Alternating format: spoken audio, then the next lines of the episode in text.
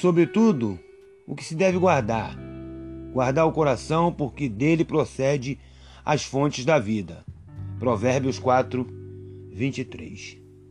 A Bíblia é muito clara quando diz que precisamos aprender e guardar o nosso coração, porque dele procede as fontes da vida.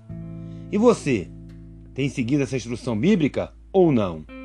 Tem permitido que os sentimentos contrários e sentimentos negativos e ruins tome conta de você? O coração é o centro da nossa alma, centro das nossas emoções e desejo. E por isso que Deus aconselha em sua palavra a guardarmos o coração. Sentimentos como amargura, falta de perdão, orgulho, avareza, inveja e ódio não pode preenchê-los. Deus quer homens e mulheres que tenham a consciência de que precisam buscar santidade, até mesmo nos sentimentos e nas emoções. Ele quer ter um relacionamento íntimo e sincero conosco. Mas para isso, precisa que cada um de nós aprenda a abrir mão de sentimentos que nos afastam dele.